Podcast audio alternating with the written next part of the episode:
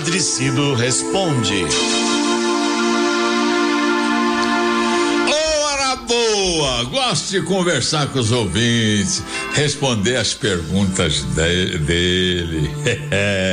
ah, que pergunta curiosa e importante porque nos faz pensar um pouco. É a Elizabeth da Vila Madalena. Diz assim ela: Padecido, eu fiz um propósito de não assistir novela na quaresma. Isso é válido? Ô Elizabeth, eu não sou contra as novelas. Elas nos divertem, nos distraem e até nos faz nos fazem pensar na vida, sabe? São também uma forma barata de distração para o nosso povo depois de um dia de trabalho para a dona de casa relaxar e acompanhar uma história às vezes tão longa. É verdade também que algumas novelas, nem todas, é claro, destacam o desamor, a infidelidade, a violência. É preciso, nesses casos, que a gente tenha um certo senso crítico e não nos deixemos influenciar pelo erro.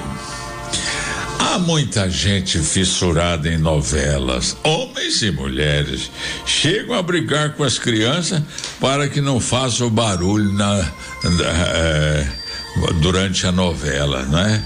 Diante da televisão. Não é pecado ver novelas, acompanhar capítulo por capítulo. Não ver novelas na quaresma tem seu valor se para nós a gente gosta e é importante, claro. Não deixa de ser legítimo, uma renúncia a um prazer legítimo.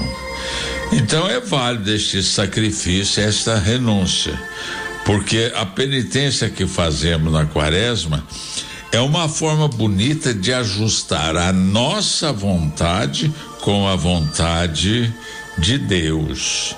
É por aí. O que não se deve é, é, é, a renúncia à novela, vendo nela um pecado. Não, não, para com isso. Não, não é pecado ver novela. É um prazer que a gente renuncia como oferenda a Deus, pedindo por nossa purificação.